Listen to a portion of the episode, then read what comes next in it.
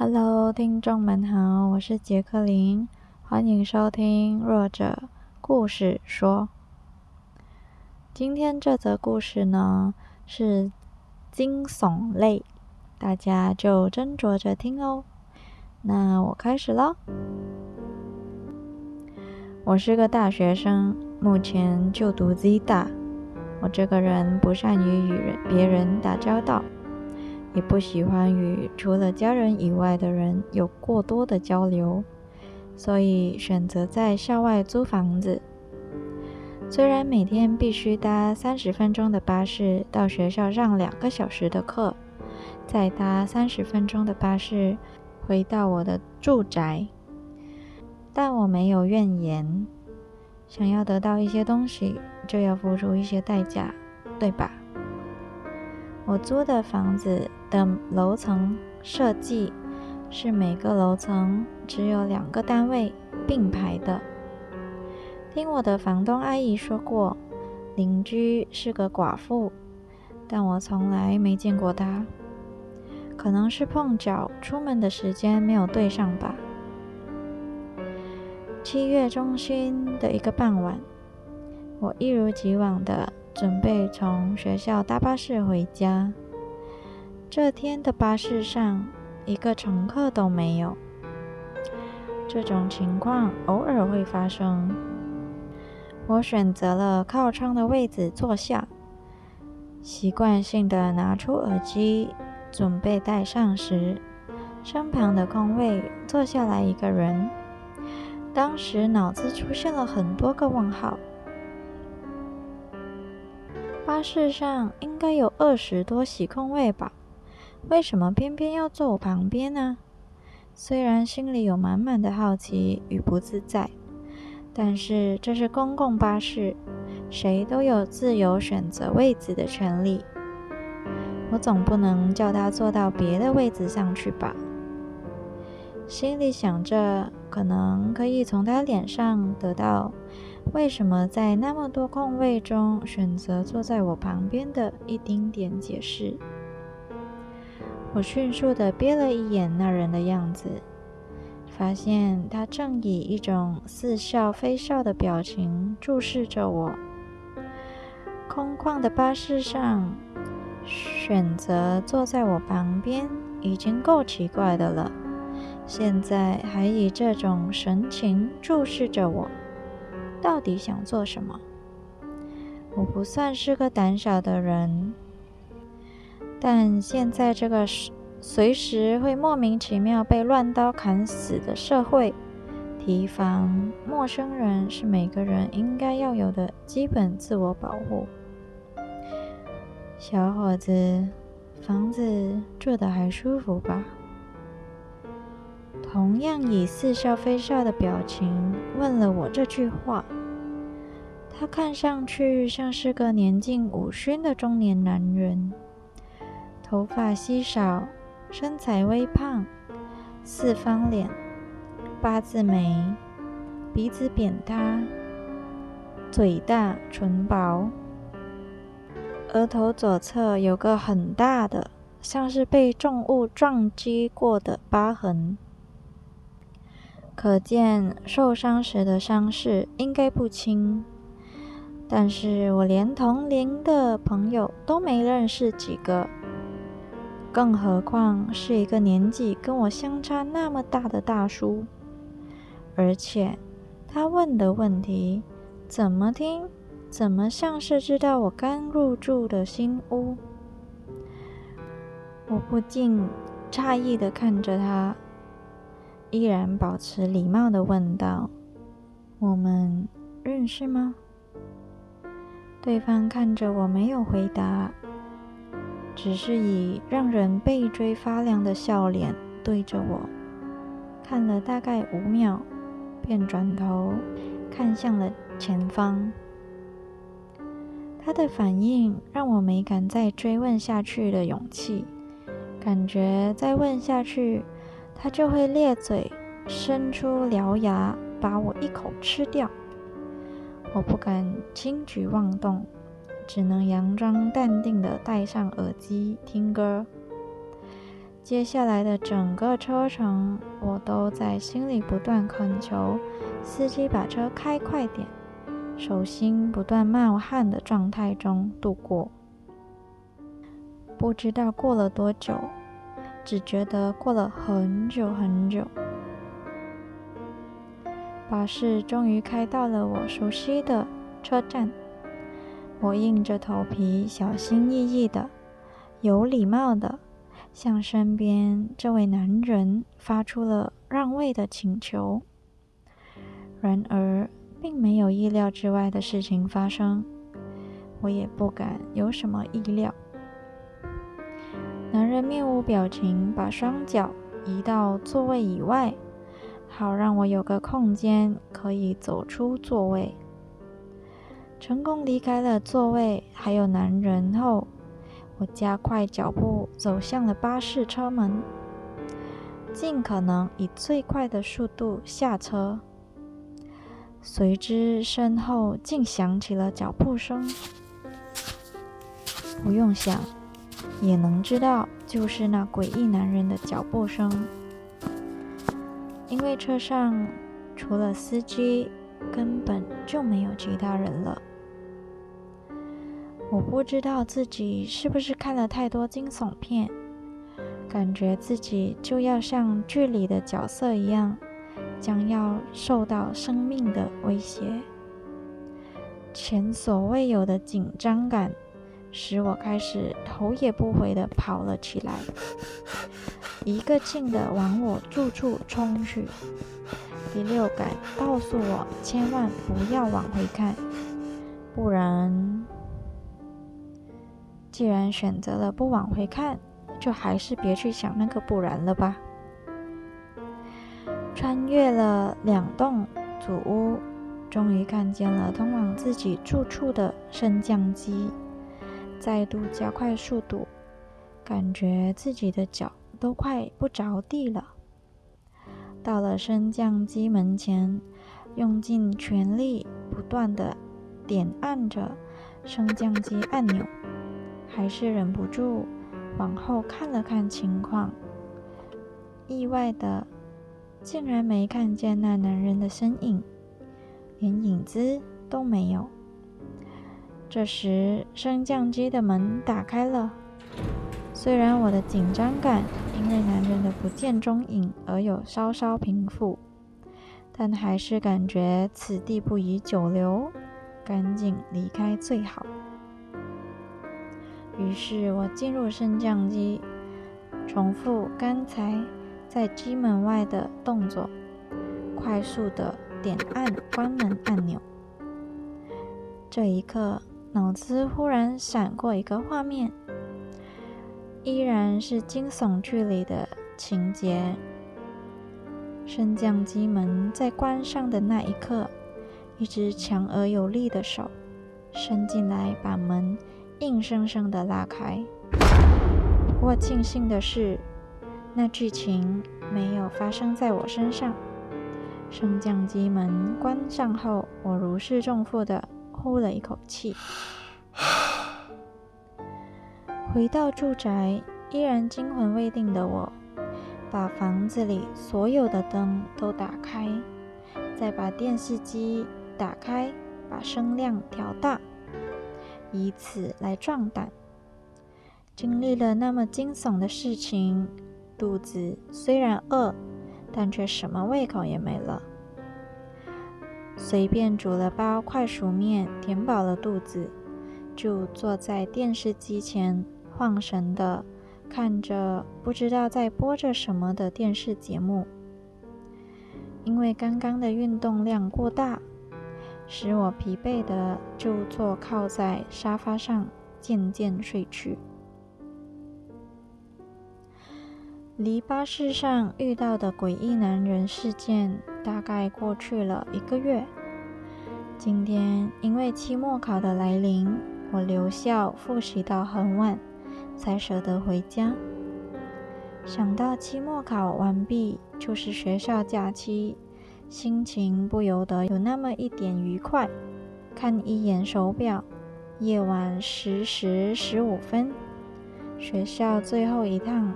往我的住处开的巴士是十时三十分，眼看还有十五分钟，脚步因学校假期将近的愉悦心情变得有些轻快。从学校门口走到巴士站已是十时二十五分，不到五分钟，传说中的最后一趟巴士来了。我踏上巴士，跟司机打了声招呼，就习惯性的找了个靠窗的位子坐下。今晚的巴士上一个乘客都没有，可能是因为将近深夜的关系吧。不过，这似曾相识的感觉，让我停止了准备拿出耳机的动作。该不会又遇到吧？回想起那天，那个男人好像是我上车后的下一站上的车。想到这里，心率不自主地跟着巴士的速度变换着。巴士越靠近车站，我的心跳就越快，呼吸也跟着不顺畅。其实想想那天发生的一切，也不是什么。很惊心胆战的事情，但不知为何，现在还是感觉自己快窒息了。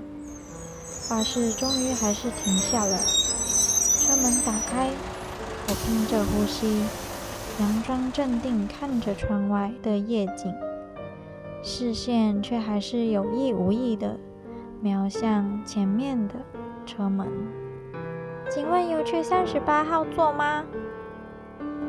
一把中年妇女的声音传来，没听清楚巴士车长跟她说了什么。妇女便上了车，一屁股坐在了前排的位置。我大呼了一口气，果然还是我想多了。巴士再次启程，我依然感觉忐忑不安，也根本对此刻的心情。毫无头绪。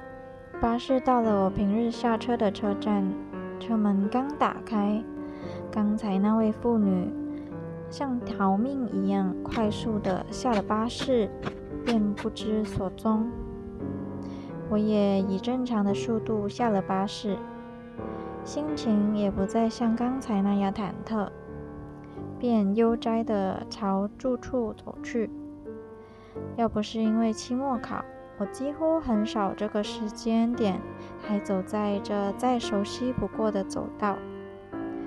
不知是不是夜深了的关系，我有那么一瞬感觉周遭的气温开始转凉，凉的有点让我全身上下的鸡皮疙瘩都起来了。我下意识的加快脚步。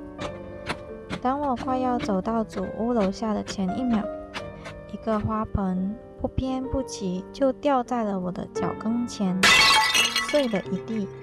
在我还没来得及反应，头上又传来一阵惨叫声，随即眼前便是一幕可以让我在有生之年都会挥不去的阴影。已经腿软跌坐在地上的我。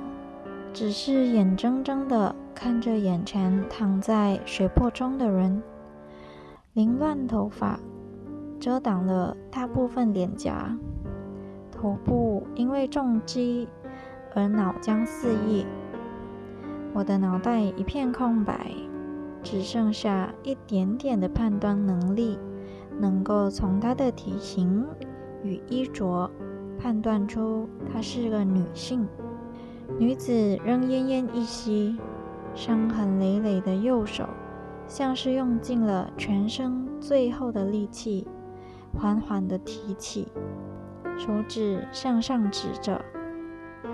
待看着眼前这一切的我，回过一点点神来，顺着她手指的方向望去，因为是深夜，几乎每一户单位都没亮灯。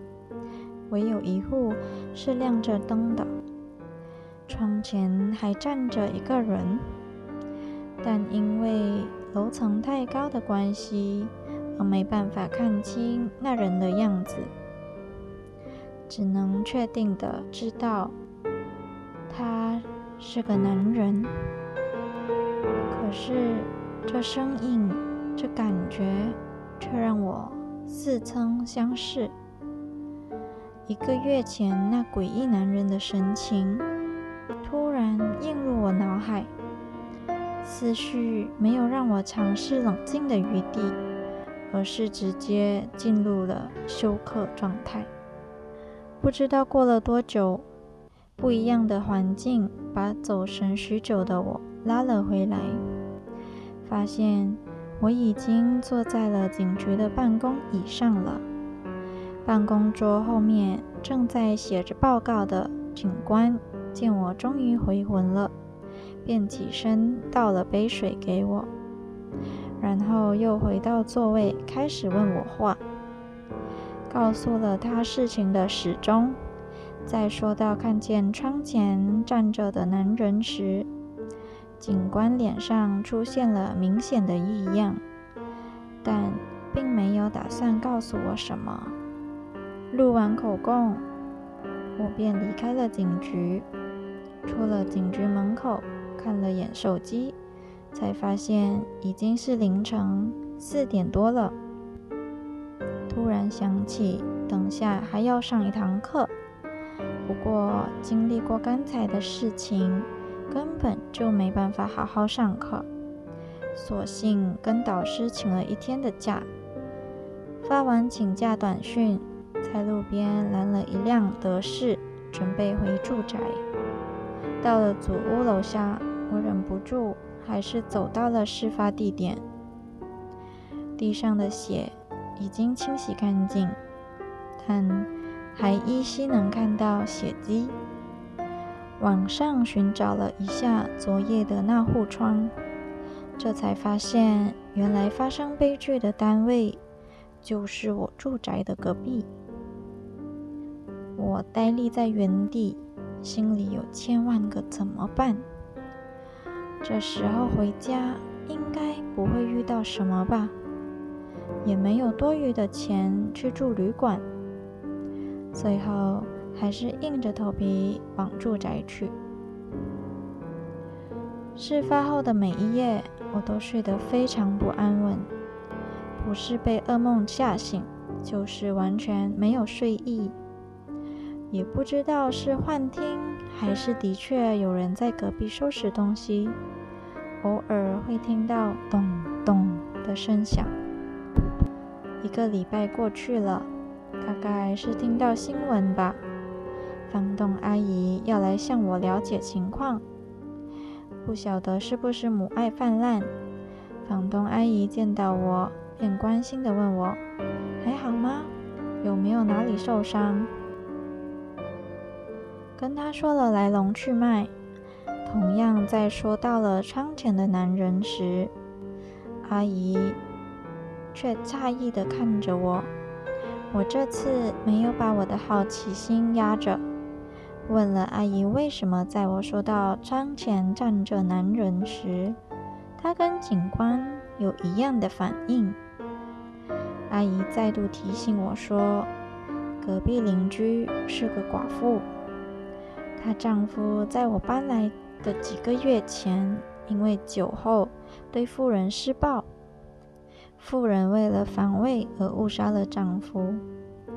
这个妇人好像也没什么亲戚朋友，几乎没有看过有人来探望她。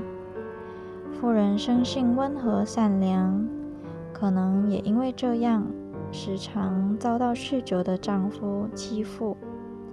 总是被打得遍体鳞伤。那我那天晚上看到的是谁呢？房东阿姨像是看出了我心里的疑问，便问我站在窗前的男人的长相。我竟然又想起了那诡异的男人，脱口就说出了那男人的长相。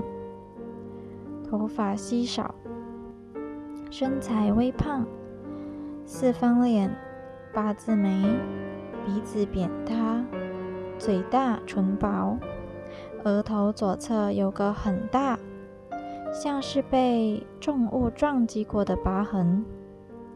说完，阿姨用手掩嘴，用极度惊悚的眼神看着我，然后缓缓地说：“除了额头左侧的疤痕，你形容的样子，就是邻居逝去已久的丈夫的样子。”好啦，故事说完啦，希望你们会喜欢我的作品。不要忘了到 Facebook 还有 Instagram 追踪我哦！下次见，拜拜。